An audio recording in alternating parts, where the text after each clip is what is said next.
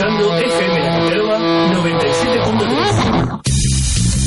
Empieza la familia y quiero que le escuche Y de mapuche. Lo que otro va y los hermanos con. Y esto que el gobierno masacró y asesinó Y cuenta sus reclamos y vendas de sanía. Y acá se respeta el derecho a la vida. Vienen homosexuales y se muestran sin miedo. Seremos poetas o seremos piqueteros. Vienen hermanos, vienen vegetarianos Vienen los que la esquina se la ganan por hermano Los bachis populares o urbanos Vienen trabajadores de espacio recuperados Y está en la familia de la familia.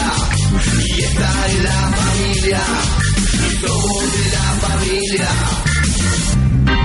Podemos fin 2014 Para toda la familia de la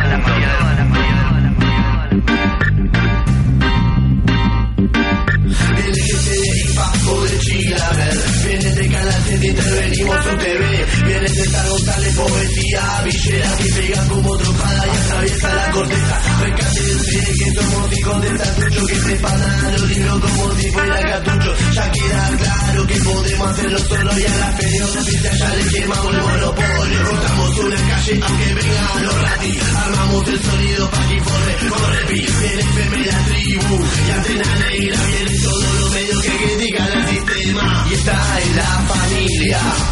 Y somos de la familia. Y está en la familia. Y somos de la familia. Y está en la familia. Y somos de la familia. Y está en la familia somos de la familia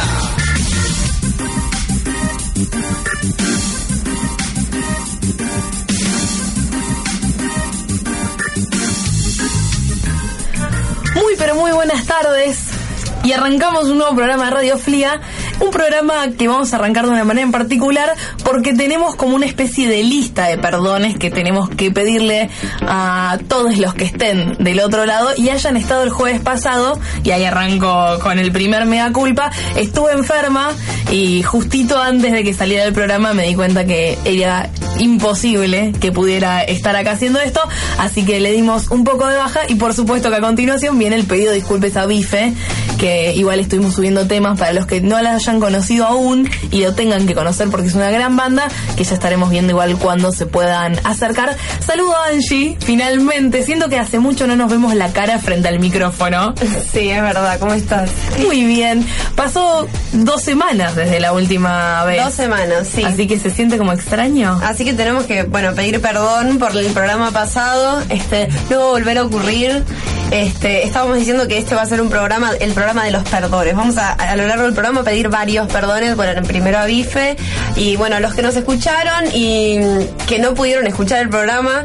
Pero bueno, acá estamos otra vez haciendo un nuevo programa de Radio Fría. Queda para decir del programa pasado que es lo único que vamos a tratar como de retomar al menos para nombrarlo, porque era un programa particular, al menos en su noticia, tenía que ver con que ese lunes, que había sido lunes 29 de septiembre, se había realizado la jornada frente al Congreso, porque el día 28 de septiembre, ese domingo anterior, se conmemoraba el Día Internacional por el Derecho al Aborto, legal, seguro y gratuito, y la verdad es que desde acá nos interesaba muchísimo poder hablar un poco, o al menos comentar y asumir esta postura de exigir que exista una ley que nos provea de un aborto o de la posibilidad en realidad de poder acceder a un aborto legal, seguro y gratuito, porque al menos lo que nosotros entendemos desde este, desde este espacio es que el aborto no es una realidad que va a empezar a suceder cuando se convierta o no en un derecho. Es algo que sucede. Y que tiempo. las personas que tienen plata lo hacen tranquilas, a escondidas Clase media. sin ningún tipo de problema, pero el que no tiene plata y se tiene que realizar un aborto, lo hace en condiciones tremendas y mueren más de 300 mujeres al año por el aborto. Sí, Y es algo que tiene que dejar de suceder. Digo, Uruguay se liberó de las muertes por abortos. Es a lo que tenemos que llegar. Así que bueno, esa fue la jornada que se sucedió la semana pasada, el lunes pasado. Lunes, sí. Hubieron charlas, conferencias, Una marcha que bandas. un montón de gente, este, que estuvo muy buena. Y también del Encuentro Nacional de Mujeres estuvo la misma semana. Que Eh, se viene mañana el encuentro. Ah. Nuestra productora Manu Cuchetti, quien saludo, va a estar yéndose para Salta. Es el 29 Jamás me supe los ordinales. El número 29, el encuentro número 29 de mujeres que se va a estar realizando en, En la Salta. provincia de Salta. Este encuentro multitudinal de mujeres de absolutamente todo el rango político que se puedan imaginar. Desde La iglesia, hasta Exactamente. los grupos más de izquierda. A eso quería ir, hasta la iglesia va a participar. Por lo general tenemos noticias siempre al final de algún conflicto o algo que sucede. Esperemos que no pase esta vez. Esperemos que no. Pero siempre se confrontan estas dos posiciones. La de la iglesia, Sí, muy es, retrógrada es anticuada. inevitable. Este, los dos, eh, como que el discurso de la iglesia es muy, es muy claro y siempre es el mismo. Y es el hegemónico. Es el hegemónico. estamos luchando contra eso, obviamente. Es, es eso, es una lucha.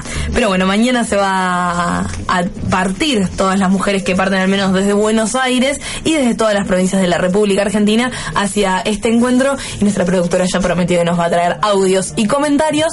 Si es que la semana que viene, no sé, puede hablar en vivo de lo que sucedió. Tal vez se anime a aparecer de este lado del micrófono. Dice Por las que- caras que está poniendo, yo no sé. No sé. o no estaba escuchando el programa y lo que estábamos diciendo, que me parece lo que Ah. es. Estaba diciendo Manu, si querés sintonizar, FM La Caterva 97.3. Estábamos diciendo que te vas al encuentro de mujeres, que prometiste audios y que si tal vez te podíamos tener en vivo hablando y contando un poco qué pasó. A las 20 horas, dice. 20 y 57. Podemos ver si un poquito antes no te animás a entrar y Unos hablar. 40 minutitos antes, Unos capaz. 40. La metimos a ella al estudio, vas ya a entrar vamos a convencer. En algún momento. Dice que ya debutó hoy. Ha debutado en la radio en la cual trabaja. Como columnista estuvo hablando de la situación del hospital Moyano. Así que después vamos a subir el audio de Cuchetti hablando del Moyano para que la gente le conozca la voz. Exacto. Porque es la chica detrás del Facebook, detrás de la producción, pero tiene que aparecer Es la en, chica en incógnita que momento. es respa- responsable en gran parte de todo lo que sucede acá, así que cualquier cosa que no que suceda acá le echan la culpa a ella. Cuchetti responsabilidad, por supuesto. Una de las primeras cosas que me enseñaron cuando empecé a hacer radio es que si todo sale bien, es por los conductores, los que están al aire del programa, y si todo sale mal, por supuesto, siempre es la culpa de producción. Obvio, Siempre. Obvio, eso está clarísimo desde un vamos. Hay que tener un chivo expiatorio, en este momento le tocó a Cuchetti serlo, pero bueno, trataremos de que este programa salga bien y sea nuestra responsabilidad. Exacto, por, por eso estamos acá, que hoy estamos nosotras tres solas. Estamos Este, solitas por ahora. Y con Y con Chili, que está en la operación. Angie haciendo No señas de nombre. manera. El señor Chili que nos está operando. Hola, Chili. Hola, no me saludó ni sabe mi nombre. No Pero yo te dije, ella es una estrella de la radio, entonces entra sin saludar, no está en otro plano. Perdón. No, Angie vino Estaba después. muy ocupada subiendo en el Facebook de Radio Flia, Radio Flia Latinoamérica 2015. Si no pusiste tu me gusta, lo puedes poner ahora. Que seguimos sumando. Avisando que estábamos para arrancar el programa, que arrancamos 10 minutos tarde. Para eso también vamos a pedir perdón. Este es el programa del perdón. Así que perdón por arrancar 10 minutos tarde para los que estaban ahí esperando con el mate desde las 7 en punto. Y si tienen algún perdón que mandar, que quieren que digamos al aire, lo pueden hacer al Facebook o llamar directamente al 4302-6394. Hoy era un día en el que queríamos recibir llamadas. Veremos, tenemos un rato más de programa a ver si vamos a recibir o no alguna llamada. Podés decir tu perdón o simplemente podés modesto pedir, exigir, reclamar, decir hola Susana o de alguna manera expresar que te querés ganar el 2x1 que nos está ofreciendo, regalando una gran banda que es Trostrigo que va a estar tocando en el CCC, en el Centro Cultural de la Cooperación. Así que pueden llamar y pedir su 2x1. Solo lo vamos a entregar A si llaman. Pida un perdón. Tienen que llamar y pedir un perdón. Decir, bueno, yo le pido perdón a. Y ahí se lo ganan. Y ahí se ganan este 2x1 y si no vamos nosotras, Angie, ¿qué te parece? Obvio, obvio. Esto es así. Justo lo que no hay que hacer al aire de los programas, que es mentir, decir que vos estás acá con el premio, bueno, nosotros lo dimos en serio. O llaman pidiendo perdón o nos quedamos con el 2x1. Y nos vamos de joda. Nos vamos de joda el fin de largo. Dos por uno, es genial. Cuchetti se va para Salta, nosotros vamos a ver a Trostrigo. Y Es un buen plan. contamos después que viene cómo salió todo.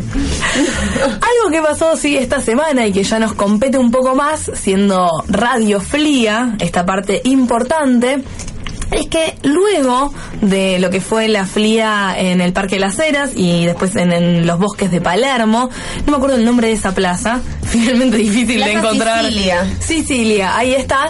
Es que se comenzó una nueva campaña, o Angie es un poco la capitana de esta de este emprendimiento, que está bajo la consigna Afiliate. Afiliate. ¿De qué es. se trata Afiliate? Este, bueno, se venían discutiendo, tuvimos un programa especial sobre, sobre la FLIA en Radio FLIA, que parecía un poco repetitivo, pero sin embargo es necesario, porque este es el medio de comunicación de la FLIA y acá se discuten, se debaten y se informan, eh, se difunden los temas que son sobre la FLIA.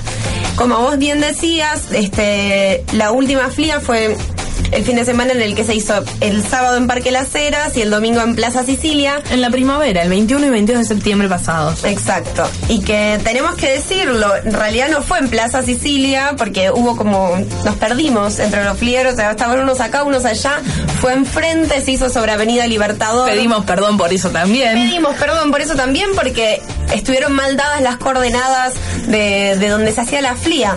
¿Y por qué sucedió esto? Este, principalmente porque siendo este programa de la FLIA vamos a hacernos una autocrítica. Por favor. Eh, la FLIA viene teniendo una organización, sino mala, débil, este, es, Complicada, está complicada. Claro, complicado. Sin embargo, no vamos a desesperarnos por eso, todo lo contrario, esta última FLIA que salió así, con todos, todos los inconvenientes que tuvo, que ya los que fueron se habrán enterado, eh, no, podemos- no- no tenemos por qué andar repitiendo las cosas malas. Pero ahora arrancan otra vez las reuniones de la FLIA, como todos Capital. las soñábamos, FLIA Capital. Porque esto es algo que hay que decir. Nosotros tal vez a veces decimos mucho flia, flia para no ser redundantes, pero estamos hablando de flia capital. Y de la, claro, la Feria del Libro Independiente, autogestiva, Alternativa, amiga. de Capital. Este, entonces, bajo la consigna de afiliate, eh, invitamos a todos aquellos que tengan ganas de, de participar, de organizar, de hay muchas cosas para hacer. Este, para la próxima FLIA que estamos estimando que va a ser para marzo del año que viene, cosa que nos dé tiempo a volver a organizarnos, a volver a armar caballetes, a volver a armar Charlas, comunicación, jornadas. poder difundirla, armar charlas, este, talleres en la FLIA, que sea una FLIA, una feria que sea realmente grande, con contenido, con bandas copadas, que den ganas de venir, que sepamos dónde queda, que estén las coordenadas bien dichas. Eh, estamos proyectando algo que va a estar bueno, que va a estar copado. Y para eso necesitamos este, no ser los cinco o seis que nos vemos las caras en las reuniones, sino que realmente se sumen más gente. Por eso estamos en esta campaña de difundir, afiliate, las reuniones van a ser todos los martes a las seis y media de la tarde y nos quedamos como hasta las ocho y media, nueve, para quien diga, uh, yo no llego a las seis y media, no sé qué, en la tribu, que es Lambaré 873, si no me equivoco la dirección. En el barcito de la tribu. Sí. Y está Eh, bueno poder retomar un poco esto de que la FLIA o las reuniones de la FLIA sean el espacio de debate sobre el lugar que juega la edición independiente, que es finalmente lo que termina siendo la FLIA, que es ese lugar o esa feria donde se reúnen todas las ediciones independientes o alternativas o autogestivas, la palabra que le quieran asignar a esa A vacante que ahí flota. Pero es un poco retomar eso, que las reuniones sean ese espacio de debate y de concreción de buenas ferias del libro, porque hay muchísimo material, hay muchísimo contenido, y el tema es de darle forma, energía y reactivar un poco eso. Así que ahí está la consigna de afiliate, que lo pueden buscar en Facebook, pueden ir a las reuniones, acercarse, hablar con cualquiera de nosotros, escribirnos a donde quieran o llamarnos, pedirnos perdón y además afiliarse. Exacto. Y sí, las reuniones son, así como el lugar de debate, también es el lugar desde el cual nos organizamos este, en comisiones para que cada uno haga lo que tenga ganas, lo que puede hacer. Eh, y también eh, es el lugar en donde puede venir cualquiera con una propuesta, bueno, yo tengo ganas de hacer esto, un taller de lo otro, o, mi- o mismo, no sé, yo hago eh, cuadernitos, ¿puedo ir a la FLIA? Bueno, que la gente se acerca, porque lo que decíamos en la reunión es, si hoy subimos un flyer que dice, hay una FLIA dentro de dos fines de semana, se llena de 50 puestos. Bueno, ¿qué pasa con, esos, con esa gente? Con que esas se 50 entera de la editoriales. Sí, que a veces son editoriales, a veces venden empanadas, a veces venden pasta frola, a veces venden libros usados. Es un montón de gente la que participa de la FLIA. Muchas veces son escritores también independientes, que no necesariamente tiene por qué ser una editorial. Este. Pero bueno, toda esa gente a la que le gusta la FLIA, que todo el tiempo saben que estás en la FLIA te preguntan, che, ¿cuándo es la próxima? Tengo ganas de ir, tengo ganas de participar. Bueno, si hay gente o si conocen a alguien o si ustedes mismos tienen ganas de participar de la FLIA, las reuniones son el lugar. Y si no, por Facebook también hay- armamos un grupo que se llama también Afliate, desde el cual se pueden ir enterando, porque justo los martes no pueden porque laburan, porque estudian, porque cursan. Este, se van enterando de todo lo que va pasando y ahí también pueden decir, bueno, yo me puedo sumar a tal cosa. Y que ese sea el lugar desde el cual vamos a impulsar eh, una FLIA que esté buena, del lugar desde el cual vamos a, nada, hablar de todas las cosas que tenemos que hablar. Y a luchar por una edición independiente. Exacto. Hablando de lugar que está buenísimo. Hay que defenderlo y hay que llevarlo adelante. Por supuesto, y para eso estamos acá haciendo Radio Flia. Y ahora vamos a escuchar, hablando de Flias, un audio que nos manda Paulo Giacobbe desde La Plata, desde Flia La Plata. Fría La Plata, Buenos Aires, 11 de septiembre. Ya el sol se fue, ¿no? Se fue. Se fue completamente para cualquier lado. Mesa redonda, pequeña, pero con un montón de cosas atadas con piolines para que no se vuelen, porque son cosas que tienden a querer volarse, como postales, libritos muy artesanales, pero muy artesanales, y postales con dibujos y fotos. Y estoy con todos los que de alguna manera realizaron estas maravillosas obras. ¿Cómo nos organizamos? ¿Cómo hablamos? ¿Cómo contamos lo que estoy viendo? Porque yo no puedo describirlo así nomás. Eh, nada, qué sé yo, somos tres amigos que hacemos cosas diferentes, eh, dos en formato postal y uno en formato de libritos y nada, nos juntamos y vinimos acá a la FLIA a mostrar lo que hacemos. Y lo que ves es dibujos con un personaje en particular que es cabeza de torta, Cabeza de torta. sí, y fotos de Rafa Rafa.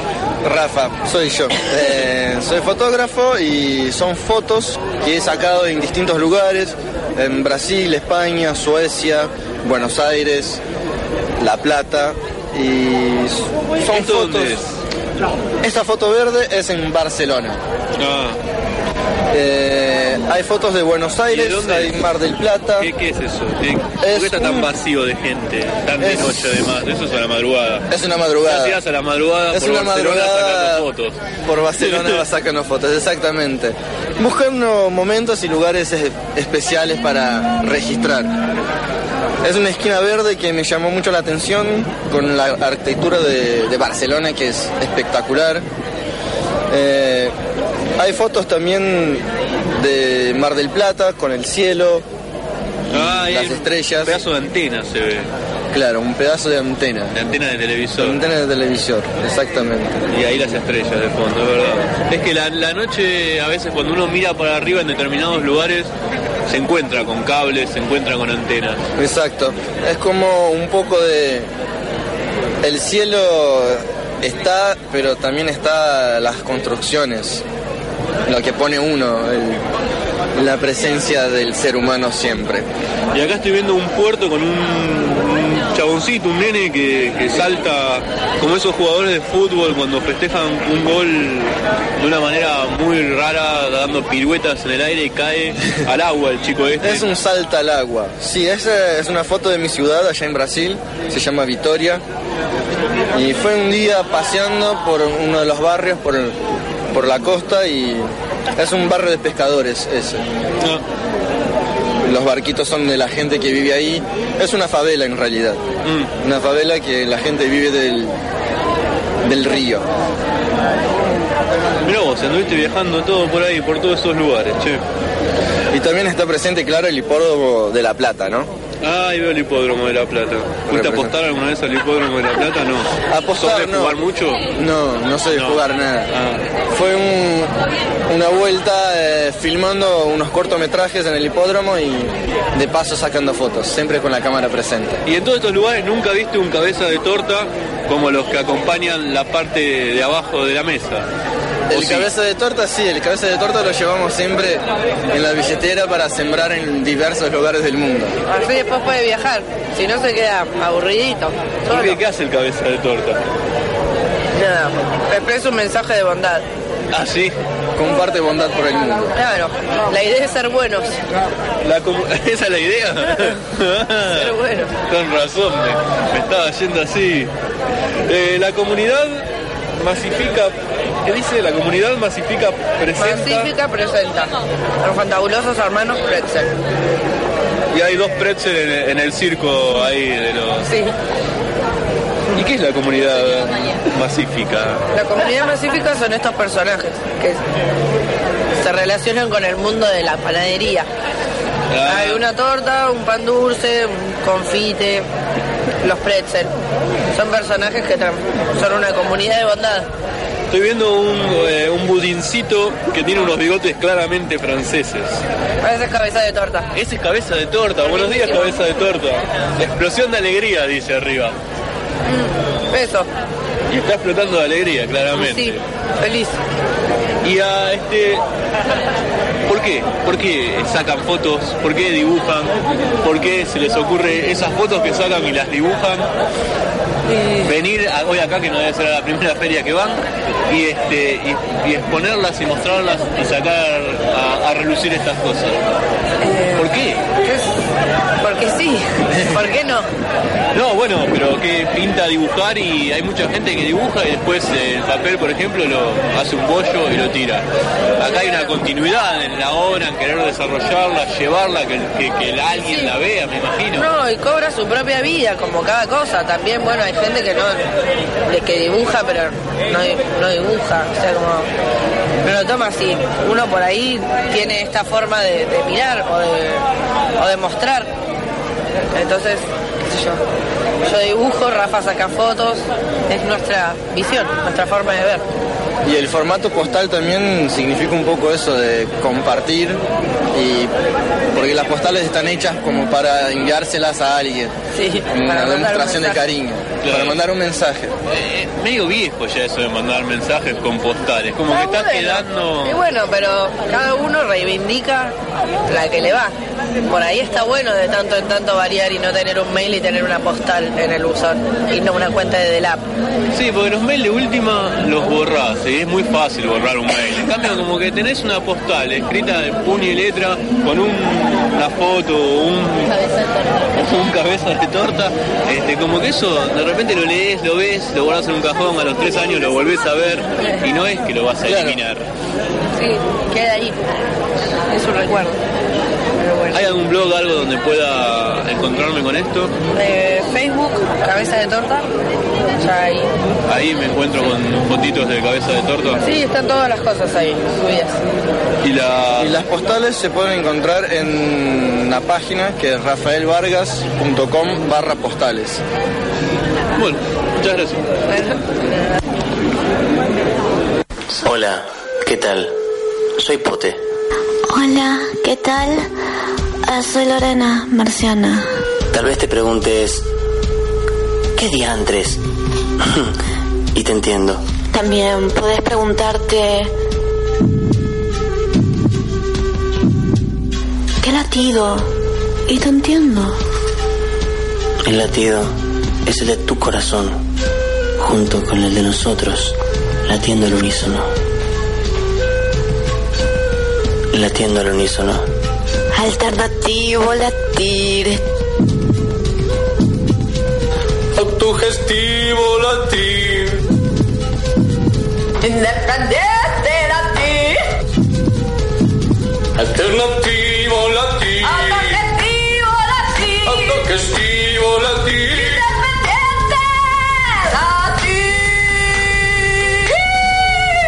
Feria del Libro Independiente Alternativa.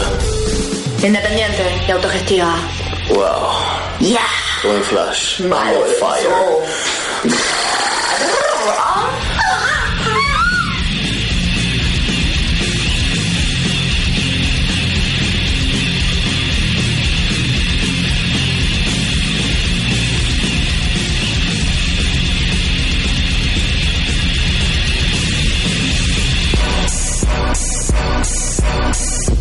La voz no se requisa.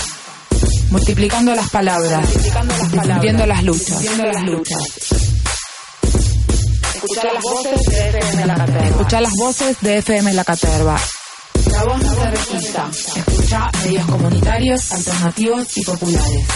Comunitarios, alternativos y populares. No tengo motivos para dejar de amarte. No puedo drenarte en furia ni en arrepentimiento obsesivo.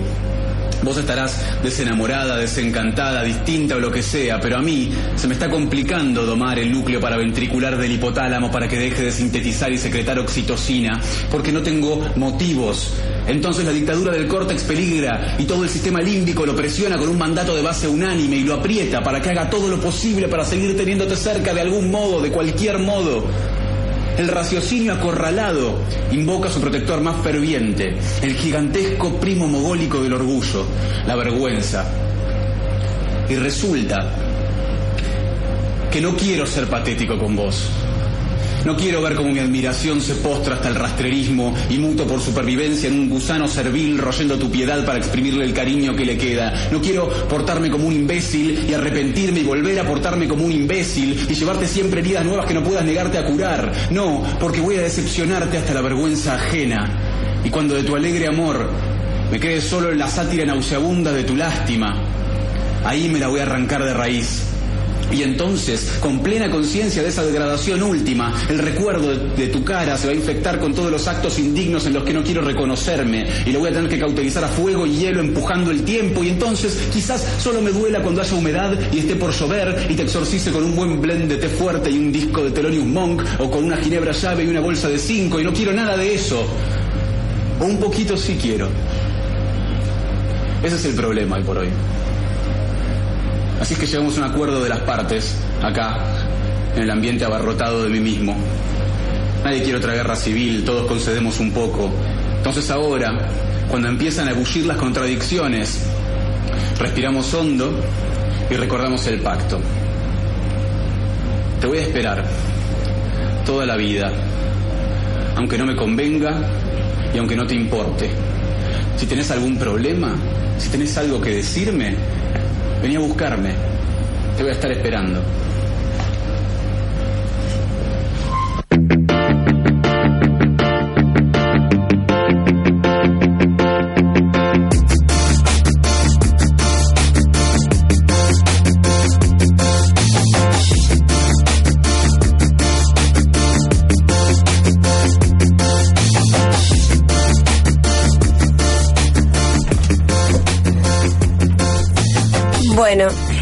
Estábamos escuchando entonces este, los audios de Flia La Plata que nos llegaron. Muchas gracias por mandarnos. Después apareció el radioteatro que grabaron Pote y Lore. Este, Ah, no, no, no era el radioteatro. El radioteatro va a venir después. Era un separador que decía latido de mi corazón autogestivo. Una cosa muy graciosa. Gracias, chicos.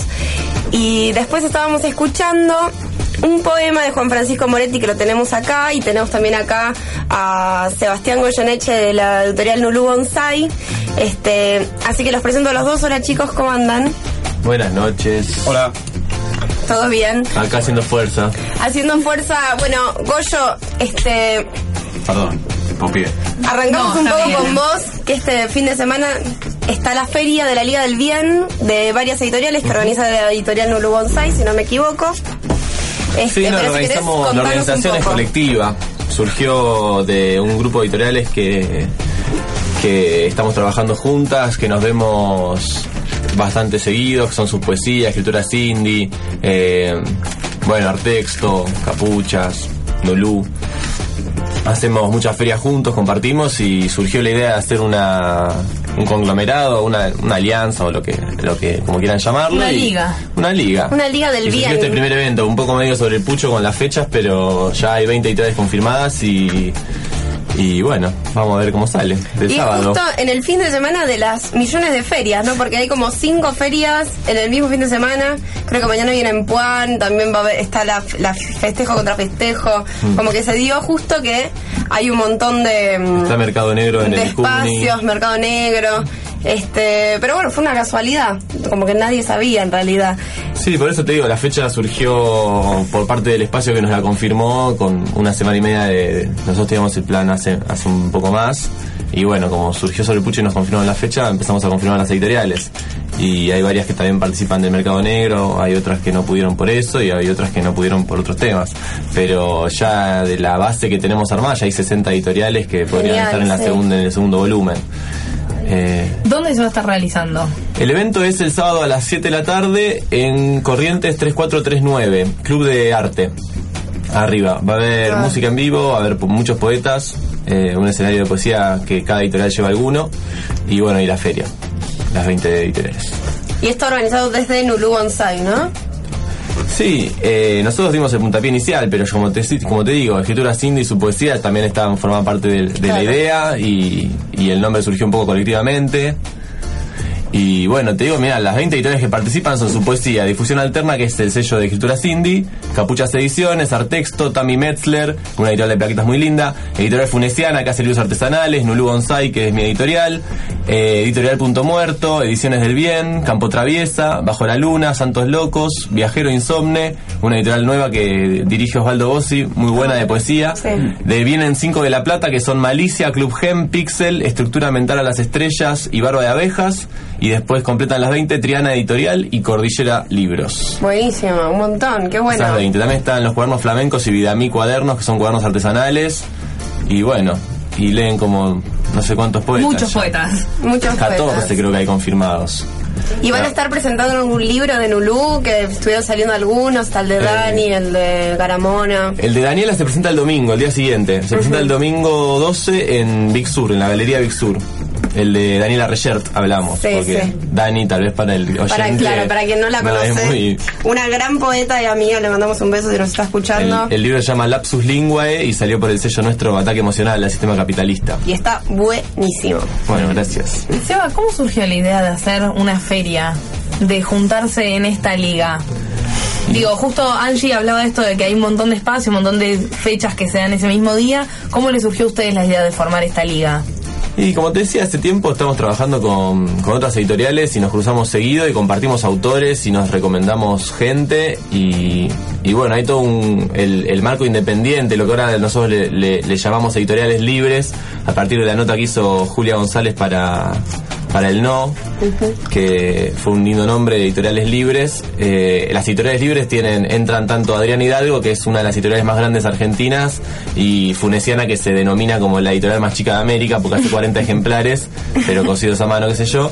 En ese rango, no, una no es más grande que otra por la cantidad de ejemplares que imprima, sino por, por la llegada que tiene. Claro. Entonces en ese rango hay editoriales un poco más comerciales y un poco más, no sé, contraculturales, que no están enfocados en lo comercial o en, en generar dinero. O sea, casi ninguna tiene fines de lucro más que el poder sostener el trabajo que, uno hace.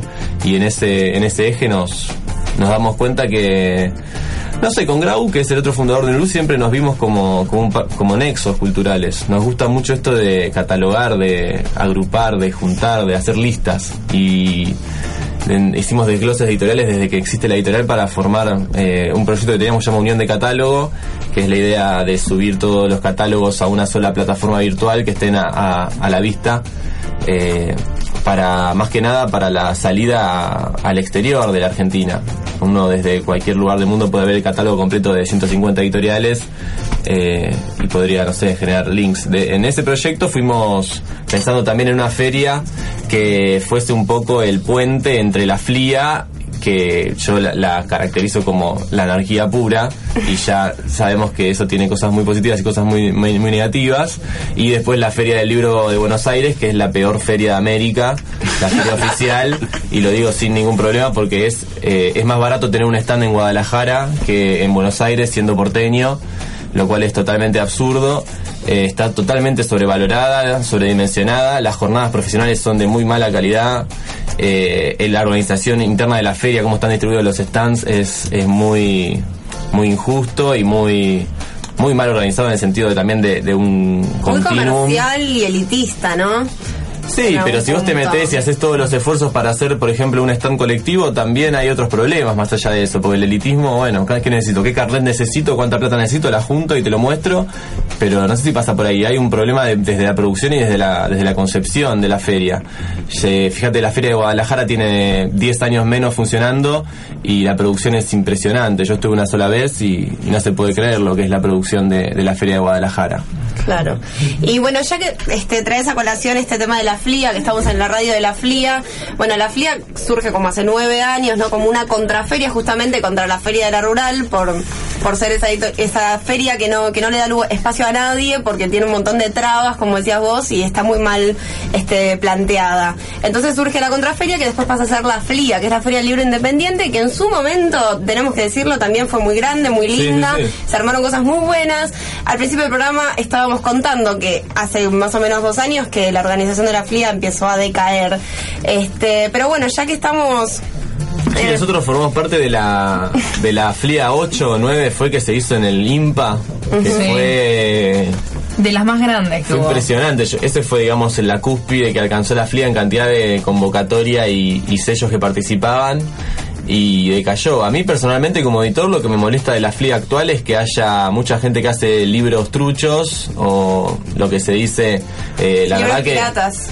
La contracultura de, los 90 es diferente a la contracultura del 2010, donde la, libertad de la internet hace otras cosas. Y la verdad que para leer un libro de Albert Hoffman eh, me lo bajo de internet, no necesito. O sí, también algún lector necesita que alguien imprima truchamente ese libro y, y- y le abre la cabeza también a ese lector. Eso está perfecto, porque en el, en el acto de lectura yo ya no tengo, no tengo poder, digamos. Justamente es lo que me divierte ese editor. El acto de lectura queda totalmente del otro lado eh, y ahí está la libertad, pero si ves que de los 200 stands que hay, que bueno, 200 me fue la mierda, de los 20 stands que hay, 10 son editoriales truchas, eh, 5 son de cuadernos artesanales y 5 son de editoriales que están generando material nuevo con autores nuevos, el eh, se redujo, me parece que el origen de la FLIA.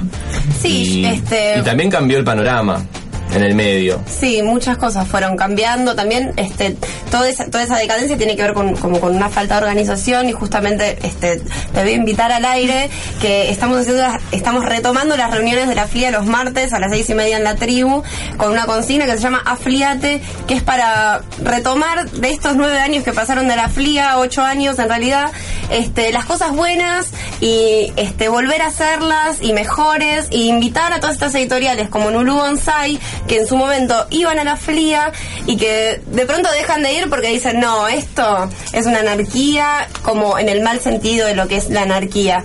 Este, entonces creo que es como un trabajo de todas las editoriales independientes que podamos hacer que la FLIA, que es como FLIA, la FLIA como un concepto es una cosa maravillosa, muy linda, muy abierta y es libre este, y por algo se expandió en toda Latinoamérica todos estos años y se hace en todos lados, este, Chile, Perú, eh, Bolivia, Uruguay, Paraguay, Brasil, bueno, etcétera, Sí, yo no, etcétera, etcétera. no vine acá a, a hablar mal de la FLIA. No, no, pero igual Es está bien, la, contra- tengo. la, la crítica está bien porque nosotros la vemos y me parece que este es el lugar en Estamos donde tenemos que esa crítica. Claro, justamente es genial que lo hayas dicho porque Y, es así, Por es ejemplo, verdad. en, la- en las reuniones, me acuerdo, yo- nosotros dejamos de ir a la FLIA en el 2011. En las reuniones nos, nos han llegado a criticar de que nosotros le poníamos código de barra a los libros, lo cual es, es una estupidez porque si no, no puedo vender en librerías. ¿Y que, para qué haces libros si no puedes venderlos en las librerías? Está bien, el capitalismo, la comercial. eh, bueno, pero es, es un Sí, hay planteo que infantil. repensarlo, hay que volver a repensar todas esas cosas. pensar en planteos más, más interesantes y, y nada, también lo que yo te decía con el puente entre la FLIA y la, Y la oficial es que en la FLIA pasaba algo increíble que era, bueno, el debate en todos los stands, el quilombo, lo inesperado, el autor que hacía una intervención, qué sé yo, y el escenario tirando ruido arriba de toda la feria, así una especie de de sumum orgiástico y bueno y la feria oficial que una vez nos invitaron al- una cosa muy graciosa nos invitaron al, al stand de no hay ciudad sin poesía que era uno de los de las campañas de Macri. Nosotros llevamos el ampli por el cual leíamos y el micrófono y el pie. El stand no tenía eso. Nosotros llevamos un DVD para poder pasar un DVD por el televisor que tenía Y nos pusimos a leer poesía en el stand al que nos invitaron a leer poesía y, y nos censuraron a los cinco minutos porque estábamos haciendo ruido. Lo cual es. es- no nos dieron un, va- un viático, no nos dieron un vaso de agua, nos criticaron lo que estábamos leyendo. Y si invitas a alguien a hacer poesía y no tenés un micrófono, primero hay una falla total de concepto y segundo, después lo censurás. Enfrente nuestro teníamos el, el stand de la, de la editorial San Carlos, que es una editorial bíblica totalmente católica, reaccionaria, que fueron los que pidieron que bajemos el volumen, porque obviamente nosotros leíamos textos un poco criticando a todo. Y es absurdo ese hueco. Nosotros queremos hacer una feria en la que los editores puedan hablar directo y decir lo que quieran, decir lo que, lo que se les cante el culo. A mí me gusta esto del sistema de distribución actual, a mí no me gusta esto, a mí me gusta esto de la feria oficial, a mí no me gusta esto, y así. Entonces creamos por ahora un espacio donde va a haber 20 editoriales y el editor que quiera hablar en el escenario va a hablar. Y también pedimos a cada editorial que trajera un poeta representando el catálogo de libros que estén en el, en el espacio, así de forma que se haga un poco vivo el contenido de las editoriales. Y después la idea es que surja un espacio más relacionado tal vez con para los editores, no tanto para el lector, que es esto, editores hablando de, del quehacer, mejorando la- los sistemas de distribución, porque ninguna editorial independiente tiene un gran sistema de distribución y las distribuidoras habrá alguna que ha adaptado, se ha adaptado a este contenido nuevo de las editoriales independientes, pero no todas tienen esa perspectiva y tal vez ni les importa. Entonces es, tal vez es el punto más importante de la distribución, pero no necesariamente, hay otros, otros puntos. Para seguir debatiendo y hablando. Nulú, como cosa particular, tiene un catálogo repleto de poesía que es casi imposible de encontrar actualmente, ni en las editoriales hegemónicas, odio la palabra grandes, ni en las editoriales Está bien. independientes. ¿Por qué el eligieron? hegemónico. Sí, Están porque cuando uno dice, hegemonía. sí, por suerte, pero cuando uno dice grandes se asume como del otro lado chicos y no tiene por qué ser así. Bueno, hoy decía yo que eh, el under no existe porque solo existe para aquellas personas que nos ven por debajo de la tierra. O sea, yo no estoy abajo de la tierra, el que me ve debajo de la tierra es problema de él, digamos. El problema siempre está en la recepción, en el lector, en el que recibe lo que vos haces. Y desde Nulú nos preocupamos de entrada, nosotros tardamos casi cinco años en sacar los primeros libros, de tanto que pensamos el concepto, el catálogo, el- la línea editorial, el diseño, el formato, por qué. Eh, y buscábamos esos autores que justamente no vas a encontrar en un sello grande y tal vez tienen cosas más importantes que decir y también un- una obra que tenga un, contacto con el, au- el autor, la obra, tengan un contacto en el cual se crea la obra. Porque, por ejemplo, yo siempre doy el ejemplo de Joshua, que su obra es 50% su cuerpo y 50% su texto. Es un cruce perfecto porque literariamente él no es un Hemingway, vos lees y utiliza estructuras sintácticas muy simples, muy directas, pero le llega tal vez a muchas más personas que a Hemingway justamente por eso. Y además cómo se mueve él, qué genera, qué qué tipo de contenido, es dibujante, viaja por todos lados, hace contactos, genera un sello editorial nuevo, eh, lo destruye, eh, qué sé yo. Le editamos ya cuatro libros y es un, es un ejemplo del tipo de autor que nos, nos gustó de entrada, ese autor que batalla su obra y la saca del libro. Te da el libro y después la saca del libro. Pero supuestamente la poesía ya no garpa, no, no da rédito económico, no se edita. Justo hablábamos con Angie en algún fin de semana que nos cruzamos, esto de que es muy subjetiva la poesía a la hora de decir la edito, no la edito, me gusta, no me gusta, está bien, está mal. Claro. Es una apuesta, Sí. al menos en el mundo editorial, o así parece desde afuera. Eso ya es muy subjetivo. ¿Qué, pues, qué, poema, qué poemario o qué poeta está bien o está mal? Ya es un terreno difícil de, de discutir. Pero a lo que Pero voy es imagino que... están bastante metidos en ese terreno. Sí, tenemos una estética o una decisión o un criterio que ya cada vez se nota más, porque cuando uno va creciendo el, el catálogo vas dándote cuenta la relación entre los títulos y ya cada título de por separado puede ser una muestra del catálogo o no llegar a serlo. Y bueno, no, me olvidé por dónde iba. ¿Cómo arrancaste? Como Diciéndome. esto de que la poesía este, Ah, de que no da la sensación de que, que claro, no vende. como eh, las eh, Es el género maldito para la edición. Claro, lo que se vende en una librería, vos vas a una librería cualquiera, ¿no? Una librería más o menos grande y pedís poesía y te dicen, sí, Está el tenemos el de. Pizarnik y el de César Vallejo. Y es todo lo que tienen de poesía. Y una persona que, le- o sea, y también da, hay como una cosa de que pare- se dice o pareciera que la poesía solo la leen los poetas. Sí. Como, y entonces como editorial, solo son las editoriales independientes las que terminan publicando poesía, porque mm, Hay, hay En varias general es más cosas. difícil, ¿no? Es discutible, Para mí, es después debatible. de gusta por cumplir seis años y, y adquirí un poco de experiencia en algunas cosas y en otras todavía no. Pero hay algo importante que me parece que pasa por el lector. El lector de poesía no es fácil acercarse a un poeta totalmente nuevo y aceptarlo y, y leerlo. Uno tiene que tener bastante empatía para leer, mucho más que para leer una novela con poetas. Entonces, tal vez a un lector de poesía le gustan tres poetas y nada más, y nunca más se compró un libro de poesía porque no le interesa nada nuevo se quedó completo. Y después está el lector de poesía que es voraz y que le gusta leer 50 poetas hasta descubrir, wow, mirá qué bueno est- esta novedad. Pero eso pasa en todos los géneros.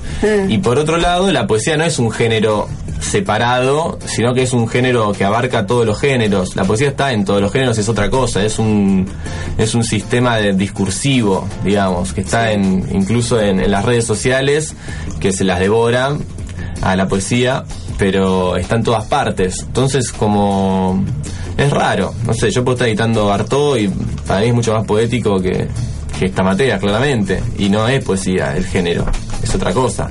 Claro. Y por otro lado pasa la cuestión comercial, que para los, los grandes sellos o los sellos hegemónicos que manejan un poco el mercado, pues ya tienen eh, contactos y contratos hechos con las distribuidoras y con los espacios de venta y con los medios de prensa y con el conglomerado, digamos, monopólico de todos los medios masivos de comunicación. Ya hay toda una estructura armada hace 40, 50 años que es difícil de movilizar, pero que piensan la poesía como eh, busquemos un autor que venda, en el sentido, bueno, juntemos una obra completa de Pizarnik que por costo y cantidad de páginas va a ser caro y todo lector de, poe- de poesía de Pizarnik va a querer comprar ese libro porque ahí está todo. Entonces te piensan como un poeta que nomás vales algo cuando tenés 60 años y podés juntar 11 libros en un libro. Así es como lo vería el mercado. Así lo ve el mercado Pero es al interesante poeta. que las, o sea, que eso se está invirtiendo, porque como decías vos al principio, las editoriales ya no son chicas o under, porque ya no, no están debajo de la tierra. Todas las editoriales independientes están tomando un protagonista, ya un protagonismo hace unos años que empiezan sí a movilizar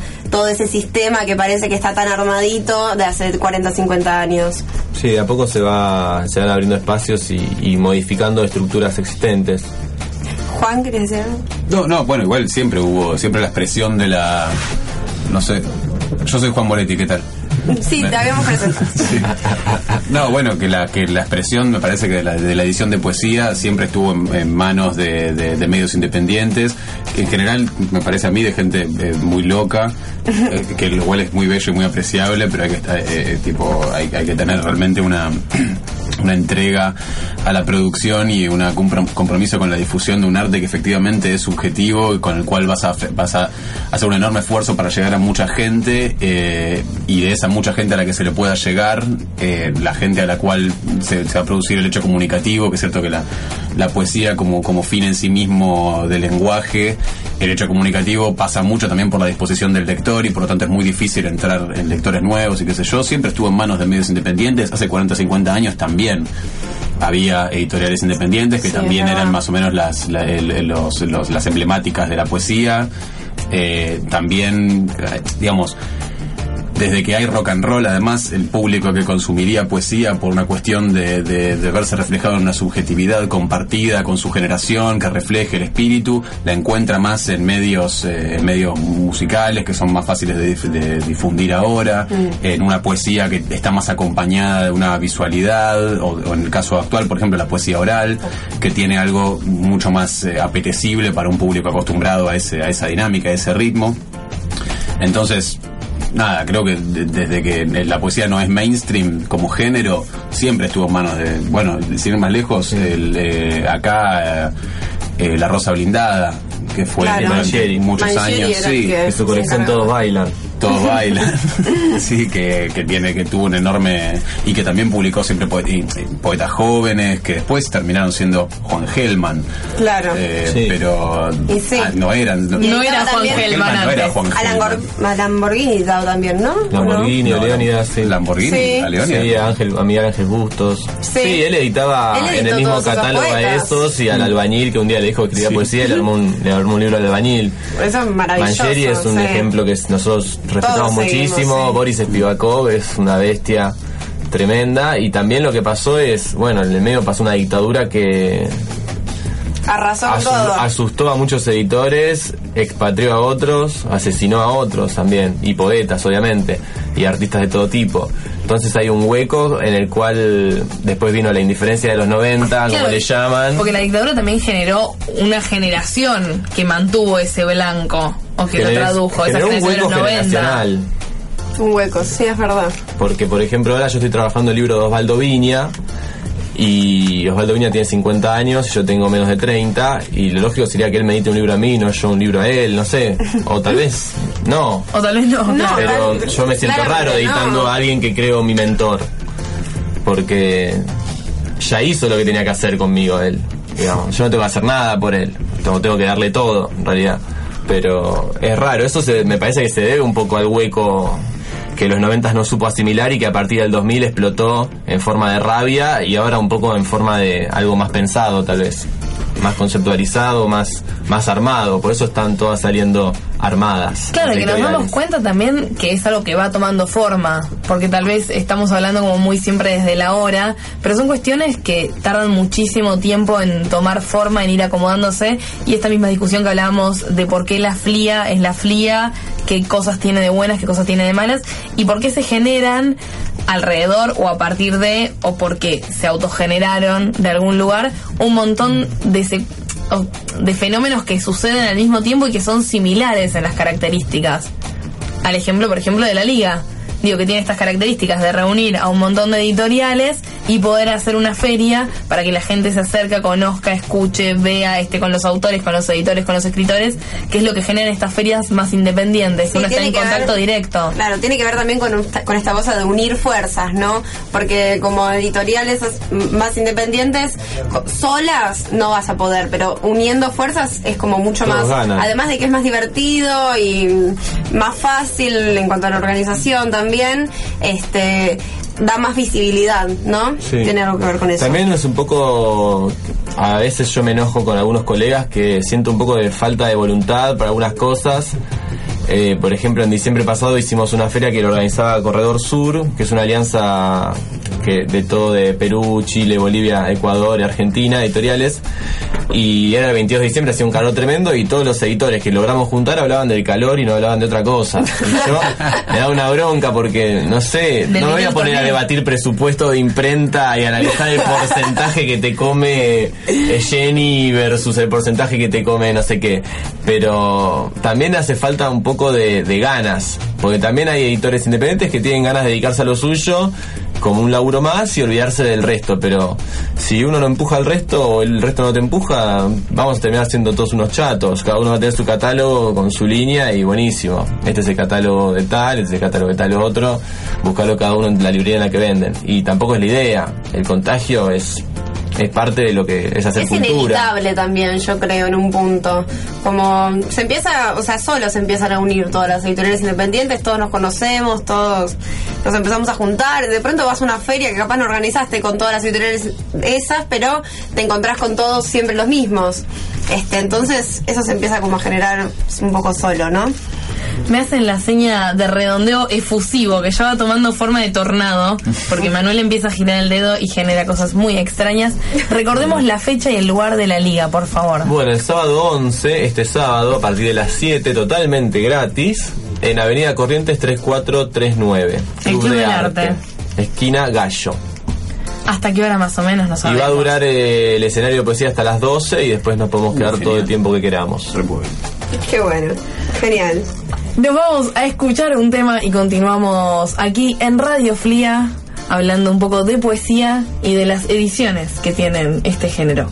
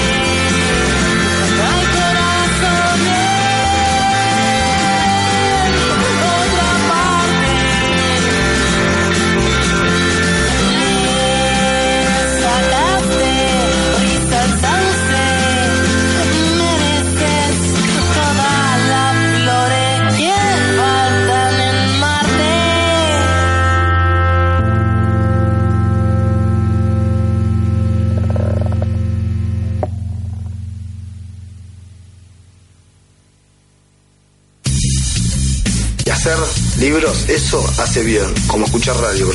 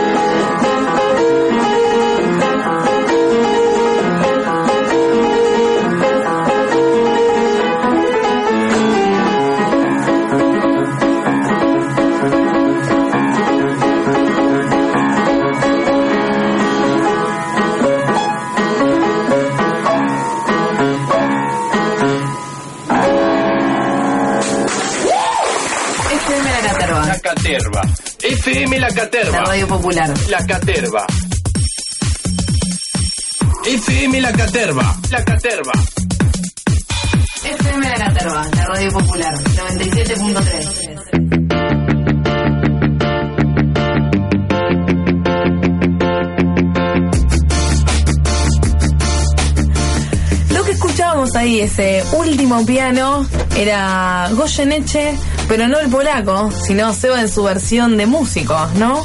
Sí, señora. Sí, señora. ¿Cómo era el nombre de la canción? El vals del escocés mareado. Perfecto. ¿Mareado por borrachera o mareado por qué? El vals del scotch se llamó. Era como una cumbia, decíamos. Lo estábamos bailando acá ya. Sí, Era un... Total cual. Bueno. Continuamos así, lo presentamos formalmente, porque se autopresentó el bloque no, pasado. Yo lo había presentado. Vos lo habías presentado Tengo porque que pedir perdón por eso también. Hola, soy Juan. Ay, ¿Tenés no. que pedir perdón por algo, Juan? Hiciste todo ¿Cómo? mal. ¿Tenés que pedir perdón por algo? Eso es, eso es, eso es totalmente privado. Pero sí, seguro, seguro debo tomar. un par de perdones cautivos ahí.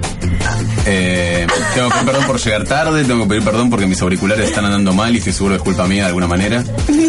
No, era porque fuiste el único invitado que tuvo muchos problemas con los auriculares. eh, la disculpa. Bueno, pero está lo bien. perdonamos, está bien.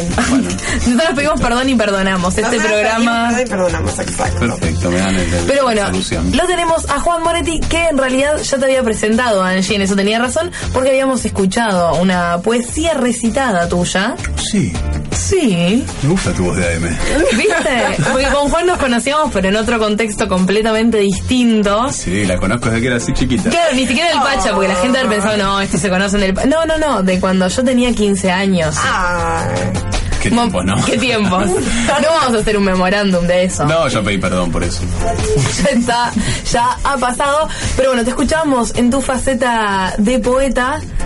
Porque de ahí venís, ¿no? De la poesía oral un poco. O de la poesía. Más o menos. En realidad escribía poesía. escribía poesía em, para ser leída con los ojos, pero después empecé a ver, eh, bueno, eh, en la liga está la editorial Punto Muerto de Fer Bogado. eh, y Fer Bogado organiza también en el Burlesque los terceros jueves, hace mucho tiempo, jueves. un ciclo que se mantiene y que me dio en, en su momento la oportunidad, yo estaba en un proyecto de radio con Bogado, me dio la oportunidad de, de- de leer algunas cosas ahí eh, y me encantó, es muy adrenalínico y mm, ya no me acuerdo por qué seguí con eso, pero estuvo bueno. Y ahora- Tal vez por esa misma adrenalina. Puede ser, después eh, eh, empecé, a- empecé a, mm, a escribir ya pensando en, en ser escuchado más que en ser leído y la verdad que como, como, como formato, me, dejaron de ver los auriculares, ¿sabes qué? Me los voy a meter en el orto. Bueno, ahí está. Juan Moretti, el invitado con más problemas auriculares. Sí, dejémoslo ahí. Eh, como formato me, me gustó mucho, es muy, es muy atractivo, tiene muchas... No me toques el vidrio, no sé qué hacer con eso. Eh, me, me gustó mucho la- las posibilidades que tiene eh, de... No me andan tampoco. No. Dejemos de, no, no hace falta que me escuche, me escucho todo el día.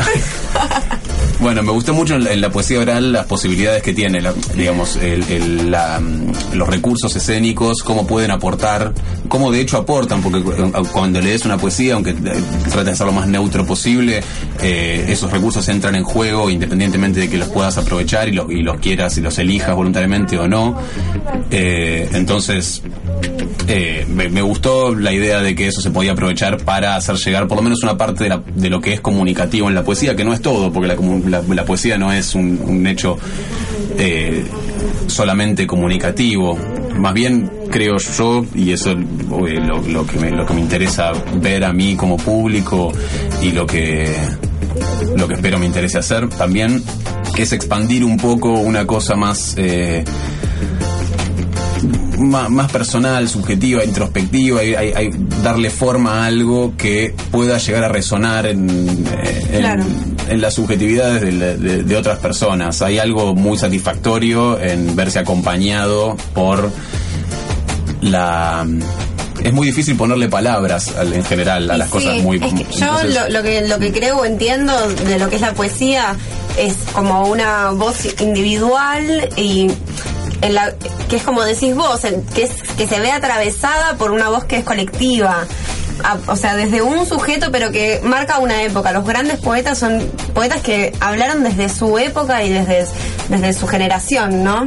Sí, es muy Poco. difícil no, no hablar desde la época porque todo lo que uno Claro. produce es dialógico con, lo, con, la- con las influencias está que viviendo. vive, Entonces, Obvio. Sí, uno siempre se ve influenciado, pero hay algo en cuanto deja traspasar uno, eh, cuánto re- ni siquiera es necesario reconocer las influencias. Bueno, él mencionaba a Joshua, por ejemplo, me parece un, un, un personaje.